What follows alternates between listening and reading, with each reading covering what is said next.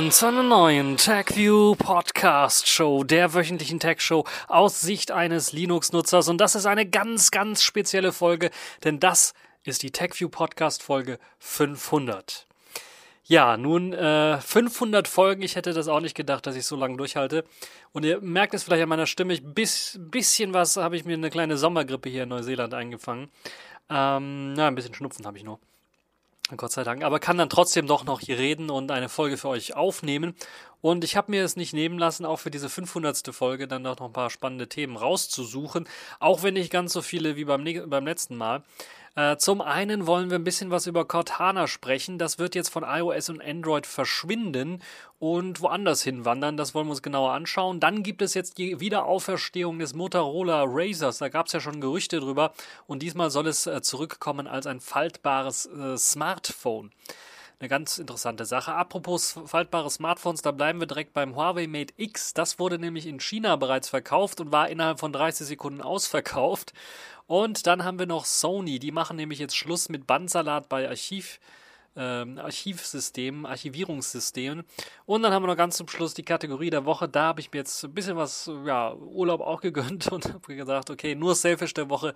Dort gibt es nämlich das Selfish X für das Xperia 10 und 10 Plus. Und das will ich auch nochmal ganz kurz ansprechen. Fangen wir aber an, direkt mit dem allerersten Thema. Die Microsoft Cortana App verschwindet von iOS und Android-Geräten. Wir kennen diese App ja als beliebte ja eher weniger beliebtes äh, Assistenzsystem, das ja vor allen Dingen auch in Windows 10 mit eingebaut worden ist und neben dem Startmenü zu finden ist und dort eben benutzt werden kann. Aber auch für Android oder iOS gibt es eben Cortana als ja, Assistenzsystem und jetzt ist es äh, Time to say goodbye, könnte man auch sagen, denn auf iOS und Android wird diese App des Sprachassistenten im Januar 2020 verschwinden. Was soll das heißen? Wird das automatisch irgendwie gelöscht? Wahrscheinlich eher nicht, aber es kann durchaus sein, dass dann eine Nachricht aufpoppt, ja, funktioniert nicht mehr, weil die Server nicht mehr erreichbar sind. Wir werden schauen, vielleicht wird es eine Übergangsphase geben für die Leute, die das tatsächlich eingesetzt haben. Äh, die ja, eigene Cortana-App wird äh, verschwinden. Sie wird ähm, als eigenständige App nicht mehr äh, im Januar seit oder Mitte Januar äh, 2020, mit Januar 2020 wird es das nicht mehr geben und äh, sogar dann als ähm, äh, kompletter Launcher auch verschwinden. Äh, das heißt, der Microsoft Launcher für Android beispielsweise, der wird Cortana auch nicht mehr ausliefern. Microsoft kündigt die Änderungen in einem kleinen Support-Artikel an für die Nutzer in Großbritannien erst einmal. Wie es dann aussieht, ich gehe mal stark davon aus, dass das dann auch ähm, äh, Ende Januar, hm, dass man dann auch die Auswüchse auf anderen Geräten und anderen Ländern sehen werden kann. Und äh, Cortana äh, ist äh, unter anderem in, in Australien, China, Deutschland, äh, Großbritannien, Indien, Kanada, Mexiko und Spanien äh, äh, auf der ja, Entfernliste quasi in den USA momentan noch nicht. Da ist also noch ein bisschen unklar. Da könnte es sein, dass es das vielleicht doch noch was länger geben wird. Vielleicht gibt es da irgendwelche Verträge, weshalb Microsoft das so machen muss. Wir werden mal sehen. Aber es wird nicht komplett von der Bildfläche verschwinden, sondern es wird so ein bisschen Karl Klammer ablösen. Wer Karl Klammer nicht kennt, ja, das war so ein kleiner Office-Assistenz, ein Office-Assistenzsystem in Office 97, soweit ich es weiß. Und äh, jetzt soll Cortana dann eine stärkere Integration bekommen in Microsoft 365, das heißt Office 365 äh, mit äh, einer hohen Wahrscheinlichkeit. Da soll Cortana äh, das gibt es ja auch eben, das Microsoft To-Do-App beispielsweise, da soll Cortana mit drin sein für Android, iOS und auch Windows. Und das soll weiterhin funktionieren. Office 365 äh, hat eben zum Beispiel auch die, die, die Möglichkeit, Mails vorlesen zu können in Outlook.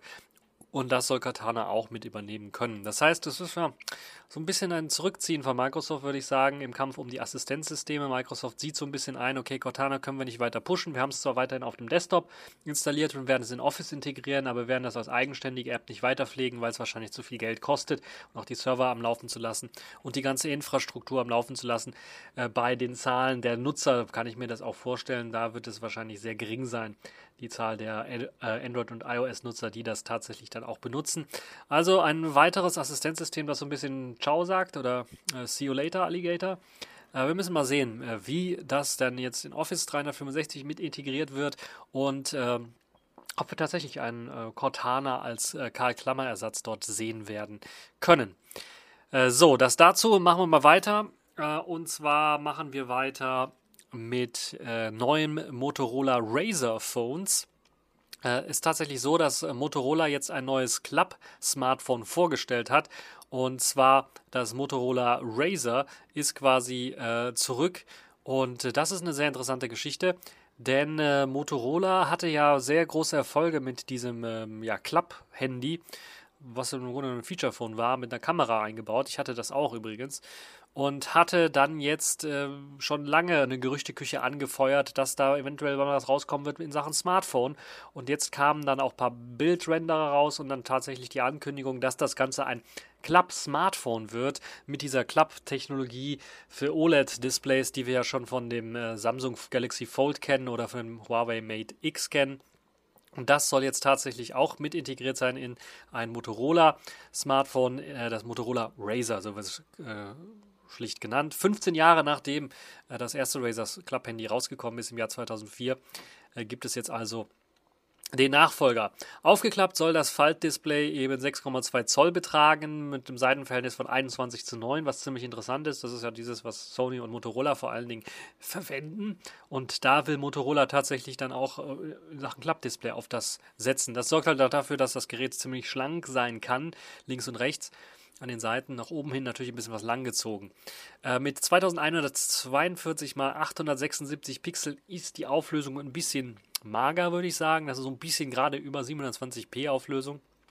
Inhalte sollen allerdings darauf scharf und gut erkennbar dargestellt werden können. Und äh, ja, wie bei anderen Falls Smartphones hat auch Motorola ein Display aus Kunststoff, was sie verwenden hier. Äh, ist natürlich auch sehr anfällig für Kratzer, deshalb kann man das eben zuklappen wie die alten äh, Smartphones, äh, wie die alten Klapphandys und dann ist das Display auch geschützt. Und dafür hat man sich äh, ja ähm, doch einen sehr interessanten Mechanismus ausgedacht, der dafür sorgt, dass anders als bei dem äh, Galaxy Fold, wo es ja zu Problemen gekommen ist, hier das Ganze nicht so flach zugeklappt wird, dass dann Knick entstehen kann. Wenn man es zugeklappt hat, hat man auf der Außenseite auch noch ein weiteres Display mit 2,7 Zoll. Das ist so ein kleines Zweit-Touchscreen-Gerät, äh, weil man damit auch drauf touchen kann. Und wie bei früheren Club-Handys dient das halt eben dazu, Statusinformationen anzuzeigen. Zum Beispiel ein eingehender Anruf, wer ruft denn da gerade erst an? Oder wer schickt gerade eine Nachricht? Das kann also da angezeigt werden auf dem 800 x 600 Pixel äh, Display. Und äh, ja, da wird eine neuartige Oberfläche eingesetzt, äh, für Android zumindest. Und hier wird eben neben den einfachen Android-Benachrichtigungen werden auch äh, äh, nicht nur weitergereicht, sondern auch der Nutzer kann hier äh, einiges steuern, Musikplayer beispielsweise oder einige andere Sachen, die da gesteuert werden können. Apropos Musikplayer, da gibt es auch eine Besonderheit, denn dieser kleine Hubbel, der unten bei den Klapphandys immer war, weil man die Technik da irgendwie reinfummeln musste, den gibt es immer noch bei diesem Smartphone und da steckt dann auch die Technik drin, zum Beispiel ein Hauptlautsprecher und natürlich dann auch die Technik. Und kommen wir mal ein bisschen zur Technik. Der Qualcomm Octa-Core-Prozessor Snapdragon 710 steckt in diesem Gerät drin mit einer Taktrate von 2,2 taktet. Der ist ein ordentlicher Prozessor, würde ich sagen, aber ein bisschen was älter. Ich hätte mir den 730er gewünscht, weil der ordentlich Akku mh, hm, sparen helfen kann. Äh, dafür aber auch der auf der Höhe der Zeit ist. 6 GB Arbeitsspeicher RAM sind allerdings Standard, würde ich mal sagen, heutzutage und 128 GB Flash-Speicher. Ähm, auch eine schöne Sache. Leider lässt sich da nichts aufrüsten, das heißt, einen Steckplatz für Speicherkarte gibt es nicht und, das ist auch eine Besonderheit, zumindest jetzt, wo es in den USA rauskommt, einen Steckplatz für eine SIM-Karte gibt es dort auch nicht, weil es kommt eine eSIM zum Einsatz. Das heißt, man muss das sich bei einem bestimmten Händler direkt kaufen und dann ist dann die, die, der Code der SIM im Grunde genommen auf einem kleinen Chip angebracht. Das Smartphone selber verfügt auch über eine Kamera auf der Rückseite. Die kann man natürlich dann auch benutzen als Selfie-Kamera, weil man halt dieses kleine 800x600 äh, hm, äh, vordere Frontdisplay hat und sich dann ja wunderbar selber fotografieren kann. Löst mit 16 Megapixeln auf und einer Blende von 1,7. Es gibt keinen zweiten Sensor auf der Rückseite. Es gibt nur noch einen für Videochat, äh, wenn man das Ganze im aufgeklappten Modus benutzen möchte. Und äh, diese Kamera bietet auf der Innenseite dann 5 Megapixel an würde mal sagen, ist zweckmäßig, aber richtig tolle Selfies kann man damit nicht erwarten. Das ist wirklich nur für den Videochat gedacht. Ansonsten ist es auf der Höhe der Zeit, fast würde ich ja sagen. Es gibt ein paar Abstriche zu machen. Android 9 wird immer noch eingesetzt. Da soll ein Update auf Android 10 kommen, aber ja, Android 9 ist so ein bisschen schade. Und äh, der Akku 2510 mAh.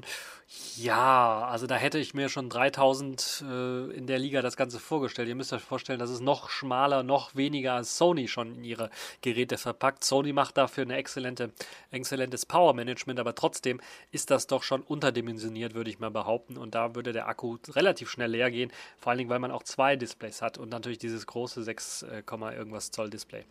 Ja, ähm, ja, Akkulaufzeit hat Motorola bisher deshalb auch keine Angaben zu gemacht. Äh, Fingerabdrucksensor befindet sich auch dort, nämlich unten in dieser, ja, dieser, dieser etwas dickeren Form äh, gibt es auch einen Fingerabdrucksensor, den man benutzen kann, um das Gerät zu entsperren. Und es gibt auch eine USB-Typ-C-Buchse. Einen Kopfhöreranschluss findet man dort nicht. Das Motorola Razer soll im ersten Halbjahr 2020 auch auf dem deutschen Markt kommen. Der Hersteller verkauft es momentan auch in den USA, hat noch keinen Preis genannt für Deutschland, aber in den USA kommt das äh, Razer Smartphone, wie gesagt, nur bei den Carriern zu kaufen, weil es eben mit eSIM ausgeliefert wird im äh, Januar 2020 auf den Markt und soll dort 1500 US-Dollar kosten, das ein bisschen happig ist, würde ich mal sagen.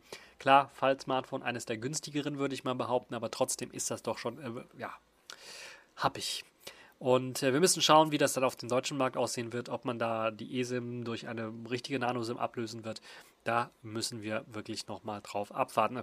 Aber es ist eine schöne Sache, es ist eine nostalgische Sache, aber der Preis ist einfach zu hoch, würde ich mal sagen. Also da hätte ich mir gewünscht, dass man an der Preisschraube vielleicht in den 1000 Euro Bereich reinkommt. Dann wäre das etwas, wo ich sagen würde, ja, hochinteressant, hochspannend.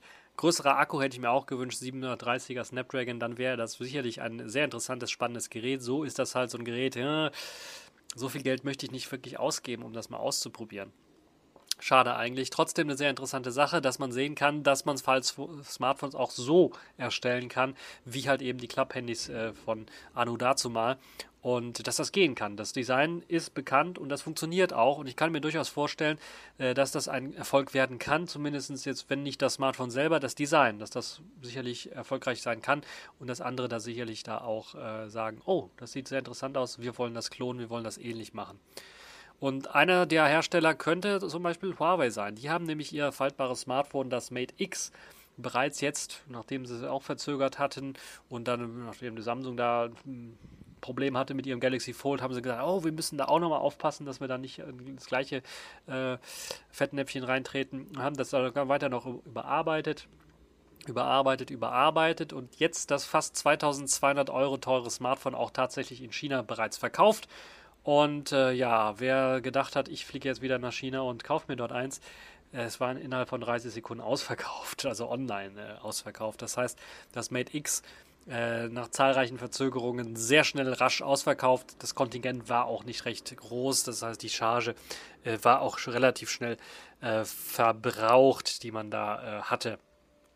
Auf dem MWC 2019 wurde es vorgestellt, deshalb hat es ein bisschen was gedauert, jetzt so bis zum Ende des Jahres, bis er rausgekommen ist, aber man hat das Versprechen eingelöst. Am 15. November war es soweit mit äh, rund 17.000 äh, Yuan, also umgerechnet etwa 2.200 Euro, äh, war man damit dabei, konnte man das Ganze äh, auch äh, kaufen. Auf der Produktseite in Huawei's Online-Shop V-Mall gab es sogar auch einen Countdown zu sehen, der am 18. November dann um 10.08 Uhr äh, enden wird dann äh, könnte die nächste Charge des Gerätes verfügbar sein und dann kann man dann das Ganze auch noch kaufen. Außerdem wird der 22. November als weiterer Verkaufstag des Smartphones genannt. Das ist ja jetzt auch schon vorbei. Äh, das heißt, ähm, wahrscheinlich sind alle Chargen schon, schon weg. Äh, das Bildschirm, äh, der, der, Bär, der Bildschirm lässt sich nach außen falten, ist also ganz anders als beim Galaxy Fold, wenn man das innen faltet und da besser geschützt hat, hat man hier sich gedacht, wir falten das nach außen. Es sorgt natürlich dafür, es sieht spektakulär aus, das kann man sagen. Man kann dann eine Seite wirklich als, als äh, Hauptsmartphone-Seite benutzen, aber es ist ja dadurch, dass kein Glas da ist, sondern nur so ein Plastik, was sehr leicht zerkratzen kann. Also packt jetzt einfach mit einmal mit euren Schlüssel in die Hosentasche aus Versehen auch nur, ist es schon zerkratzt. Hm, um im schlimmsten Fall sogar kaputt. Deshalb liefert der Huawei auch eine Hülle direkt mit dabei, also so eine kleine Tragetasche, wo man das dann reinpacken äh, soll. Kann man durchaus vorstellen, dass Huawei vielleicht auch mit dem Gedanken spielt, vielleicht auf so ein Faltdisplay zurückzugehen, wie es Motorola Razer dann jetzt gemacht hat, was durchaus äh, eine interessantere Geschichte sein könnte. Ja, äh, der Nachteil halt, wie gesagt, dass halt das Ganze sehr leicht zerkratzen kann. Vorteil, äh, es wirkt halt einfach ein bisschen was besser als das Galaxy Fold mit diesem mickrigen Display vorne dran. Ja, ähm, ja, frühere Spekulation, dass das Mate X aufgrund, äh, also es verzögert wird aufgrund äh, verbesserter Hardware. Also einige haben damit spekuliert, vielleicht wollen die da warten, bis der Kirin 990 mit 5G-Chip an Bord äh, so weit ist, dass man den da reinpacken kann. Haben sich nicht bestätigt, so wird die Variante weiterhin, also die 5G-Variante auch weiterhin, ich glaube es gibt nur eine 5G-Variante, weiterhin mit dem Kirin 980 und einem separaten Ballon 5000-Chip äh, ausgeliefert und äh, einer Dreifachkamera mit äh, tiefen Informationssensor und einem Periskop-Teleobjektiv. Äh, Aktuell ist keine Veröffentlichung in Europa geplant. Wenn wundert, der Preis ist sehr, sehr hoch und Google-Dienste werden dann nicht mit ausgeliefert werden können. Und äh, ja, wir müssen mal schauen, wie sich das weiterentwickeln wird. Kleine Randnotiz: Das Mate 30 Pro wurde jetzt schon in Spanien verkauft und kann man dort immer noch bekommen. Ähm, sehr interessante Geschichte, würde ich mal behaupten. Da will man wahrscheinlich so Testkäufe machen. Spanien ist immer so ein beliebtes Land, wenn es darum geht, äh, Test-Smartphones auf den Markt zu bringen, um zu gucken, wie das in Europa ankommt. Und äh, kann ich mir vorstellen, dass Huawei dann eventuell noch bis zum Weihnachtsgeschäft diesen Jahres sich entscheidet, vielleicht doch ihr Mate 30 Pro in Europa zu verkaufen. Wie es dann aussehen wird, ob sie bis dahin vielleicht eine Google-Lizenz bekommen, so wie sie jetzt eine Microsoft-Lizenz bekommen haben. Und äh, die ermöglicht einem, also die haben den, Microsoft hat den Freifahrtschein bekommen, mit Huawei weiterzuarbeiten von der US-Regierung. Das sorgt dafür, dass eben äh, Huawei dann wieder mit Microsoft Windows versorgt werden kann und dass dann auch die neuen Matebooks mit Windows ausgeliefert werden können. Äh, sie hatten, sind zum Teil auch äh, umgeschwenkt auf Deepin Linux in äh, China selber, was sicherlich den einen oder anderen auch äh, interessieren könnte, da mal reinzuschauen. So, das also dazu zu der Geschichte mit dem Mate äh, X. Da werden wir also vielleicht in Zukunft ein paar Videos zu sehen, wenn die Geräte tatsächlich bei den ersten Kunden landen. Kommen wir zu einem weiteren interessanten Anbieter, der auch Smartphones anbietet und wo ich gerade einen Kameratest oder Review zu mache, nämlich dem Sony äh, Xperia 1 in dem Fall, aber kommen wir zu Sony. Und Sony macht ja allerhand Sachen und die haben verschiedene Techniken entwickelt und sind auch sehr führend, was äh, Speichertechniken angeht. An der einen oder anderen Stelle haben sie auch äh, schon mit Minidisc und anderen gezeigt, dass sie da auch mitmischen können und wagen sich jetzt an was an was ganz Neuem. Ja, vielleicht nicht ganz was Neuem, aber Langzeitspeicher, Archivierungsspeicher. Ich kann mich erinnern, ich habe mal für eine Firma gearbeitet, die Archivierungs mit Archivierungsspeichern zu tun hatte. Das waren Bandlaufwerke wo magnetisch also Daten draufgeschrieben werden, weil sie länger halten als eben auf äh, CDs oder DVDs. Die sind aber für die Langzeitarchivierung geplant und nicht eben für äh, den schnellen Zugriff, beispielsweise wenn ein großer Fernsehsender äh, Archivmaterial rauskramen möchte, dann gibt, wird das halt so gemacht, dass die, das Archivmaterial wird auf jeden Fall auf ein Band geschrieben, dass man das hat und ein Teil wird in einem riesigen, riesigen Cache noch gespeichert, sodass man halt da schnell drauf zugreifen kann, wenn man gerade jetzt einen neuen Artikel zusammenschneidet für einen Nachrichtenbericht oder sowas, dass man da das Video relativ schnell hat. Ansonsten muss man es von dem langsamen Band wieder einlesen. Das hat ja, Nachteile. Das Band ist ziemlich langsam, das muss man ganz ehrlich sagen. Und große Datenmengen kann man da zwar drauf speichern, dauert aber ein bisschen was. Und dann gibt es mit dem LTO und äh, LTO-Laufwerken und vielen äh, Dateisystemen äh, gibt es natürlich einiges an, an Möglichkeiten, da Daten auch komprimiert abspeichern zu können. Sony hat sich gedacht, wir wollen weg von diesem äh, Bandsalat-Speicher für Langzeitarchivierung, wollen jetzt tatsächlich einen optischen Speicher entwickeln. Sie haben bereits sehr gute optische Speicher entwickelt. Wenn ich mir überlege, meine ersten CDs, erste CDRs oder RWs, die ich gebrannt habe, sind heutzutage kaum noch lesbar. Äh, wenn ich aber überlege, meine erste Minidisc, die ich äh, ja, gebrannt in Anführungszeichen habe, äh, die sind immer noch lesbar und klamm wie beim ersten Tag. Und das ist halt, äh, also eine andere Technologie, dort wird da eingesetzt, klar, aber Sony hat mit optischen Medien äh, auf jeden Fall Erfahrung und wie man das machen kann. Und das war jetzt Magneto-optisch, äh, Minidisc, für die Leute, die es wissen. Aber äh, hier hat äh, Microsoft, sag ich schon, Sony die, äh, das neue Optical Disc Archive in der Generation 3 vorgestellt. Das heißt, sie haben vorher bereits schon sowas gehabt, war aber nicht so spannend für einige Nutzer. Jetzt könnte es sehr spannend werden, weil eben äh, das Ganze 5,5 Terabyte an Speicherplatz auf einer Cartridge bieten soll und für 100 Jahre äh, Archivierung geeignet sein soll. Das kann also ziemlich interessant werden. Äh, die Storage-Generation ODS D380U und ODS 380F sowie die neue Cartridge äh, ODC 5500R äh, hat Sony vorgestellt und verspricht dabei wirklich eine Archivlebensdauer von über 100 Jahren. Wir erinnern uns mal, als die CDs rauskamen, da hat man auch sowas äh, lamentiert. Das hat natürlich alles nicht gestimmt vorne und hinten. Vielleicht gepresste CDs halten vielleicht 25 Jahre. Äh, aber naja, mit einer Kapazität von bis zu 5,5 Terabyte pro Cartridge eignet sich das durchaus mal LTO-Bandlaufwerke auch angreifen zu können und für Langzeitarchivierungen genutzt werden zu können. Der Vorteil ist ganz klar, äh, die Lesegeschwindigkeit von 1,5 Gigabit pro Sekunde bei aktiver Prüffunktion äh, und eine Schreibgeschwindigkeit von 3 Gigabit pro Sekunde ist äh, schneller als äh, das, was äh, die, die äh, Archivierungssysteme per Band liefern. Zumindest das, was ich noch im Hinterkopf habe. Wenn ihr es besser wisst, könnt ihr mir natürlich einen Kommentar hinterlassen und mich berichtigen. Das ODS 380U verfügt über USB 3.2 Generation 2 mit 10 Gigabit pro Sekunde äh, Verbindungsgeschwindigkeit und äh, die Version 308, D380F äh, verfügt über eine Anbindung per Fiber Channel. Die Lese- und Schreibrate gibt Sony in beiden Fällen mit bis zu 375 Megabit pro, Megabyte pro Sekunde respektive 187 Megabyte pro Sekunde an. Ähm, außerdem sind die Geräte für den Standalone-Betrieb vorgesehen und speichern halt bis zu 5,5 Terabyte in einer Cartridge. Und äh, dazu soll halt eben auch noch die neue Cartridge äh, existieren, die halt eben in der dritten Generation einem ermöglicht, mehr speichern zu können. Äh, sagen wir gesagt, die erste Generation hatte 600 Gigabyte, dann waren es 1,2 Terabyte, dann waren es 1,5 Terabyte und 3,3 Terabyte. Mittlerweile ist man auf 5,5 Terabyte angekommen. Das ist also eine sehr interessante Geschichte. Äh, die Speichermedien sind so konzipiert, dass man sie so einmal beschreiben kann. Das soll halt eben dafür sorgen, dass die sehr lange Lebenszeit haben und eignen sich halt eben als Optical Disk äh, erst einmal in erster Linie für die Langzeitarchivierung, weil sie natürlich ein bisschen was langsamer sind, aber immer noch schneller als Bandlaufwerke. Ähm, das System ist also zukunftssicher, würde ich sagen. Vielleicht ein bisschen was zukunftssicherer als Bandlaufwerk. Ich bin mir nicht sicher, aber ihr könnt mir natürlich, wenn ihr da Experte drin seid, auch nochmal äh, in dem Kommentarbereich äh, rein posten, was ihr von der ganzen Geschichte haltet. Ähm, es gibt auch Software, die natürlich extra ausgeliefert wird und es gibt halt eben, die werden tatsächlich als Standalone-Bandlaufwerke verkauft, das heißt ohne irgendwie ein Netzwerk-Cache oder sowas. Aber sie sind teilweise auch modular, natürlich anplugbar an solche äh, NAS-Systeme, die eventuell im Vordergrund als Cache dienen könnten. Ja, Sony verspricht, wie gesagt, eine Lebenserwartung von über 100 Jahren für die neuen Cartridges. Und ähm, sind diese Cartridges oder die, die Optical Disc äh, Archives sind selbst, deshalb heißen die auch ODC, Optical Disc äh, Cartridge.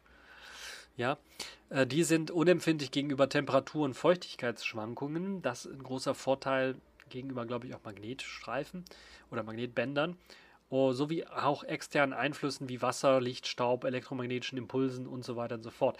Auch ein großer Vorteil gegenüber den Bandlaufwerken. Jetzt kann ich mir nicht vorstellen, dass jetzt große Firmen auf die Idee kommen, oh, wir wollen komplett von Bandlauf auf das switchen. Aber es kann durchaus sein, wenn jetzt jemand, eine große Firma versucht, ja, wir wollen ein neues Archiv anlegen für die letzten fünf Jahre oder sowas oder das letzte Jahr. Schauen wir mal da, testen das mal aus. Das kann ich mir durchaus vorstellen, dass das jetzt in der dritten Generation so weit ist, dass einige Firmen da auch drauf anspringen werden und bin mir relativ sicher, wenn Sony das weiterentwickelt wird, da äh, ist auch Geld zu machen, was die Geschichte angeht. Und äh, diese neuen Laufwerkssysteme, also das, das äh, D380U und D380F, werden laut Sony im Januar 2020 verfügbar sein. Zu den Preisen gibt es ja äh, bisher noch nichts zu sagen. Kann man relativ vorstellen, sie sind natürlich sehr, sehr hoch, werden aber natürlich dann auch äh, sehr, sehr ähm, äh, in, in, Massen gekauft oder eben für große Firmen gekauft, die sowieso sehr, sehr viel Geld haben um sowas anschaffen zu können. So, ein kleines Mitro habe ich jetzt leider nicht, aber dafür die Nachricht, dass jetzt das neue äh, Sailfish X da ist und zwar in einer reduzierten Preisvariante für das Sony Xperia 10. Und damit kommen wir schon zu den Kategorien in dieser Woche und dem Sailfish der Woche. Und wie kann es anders sein? Wir reden über die neueste Version Sailfish X hat Zuwachs bekommen. Ich habe es ja bereits schon mehrmals gezeigt. Äh, die Sony Xperia 10 Reihe, dazu zählt das Sony Xperia 10, aber auch das 10 Plus haben jetzt äh, Sailfish X bekommen.